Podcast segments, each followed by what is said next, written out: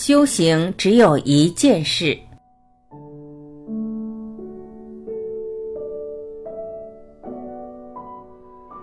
修行只有一件事，那就是关注你的心，除此别无他事。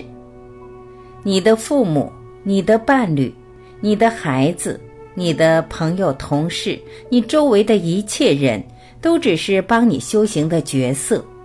或是让你看清自己的镜子，你无法要求他们改变。首先，这是非常吃力的事，在心外寻求解决之道。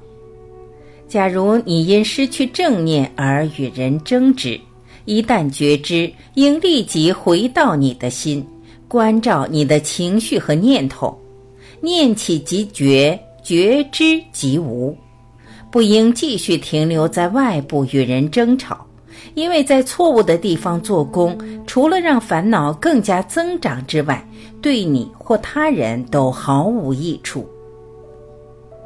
修行只有一件事，那就是回到你的心，不是风动，不是幡动，是因为你的心动。你的工作，你的事业。你的学习，你的生活，所有一切发生的事情，都是帮你修行的境界。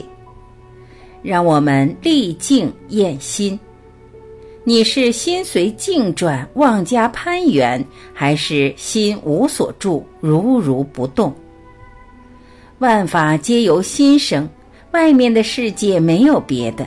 一切的人，一切的事，发生在你生命中的所有，都是你自心投射的影子。所以，何必纠缠于影子而忘失了你的心呢？不管你周围是什么人，都是好的人；不管他们做了什么事，都是对的事。这不是自欺欺人，而是如是的实相。如果你认识不到这一点，你就将为此而受苦。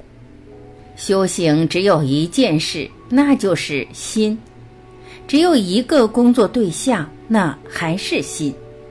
若你能把心关照好、安住好，那么一切人和一切事，你的世界将安然静好。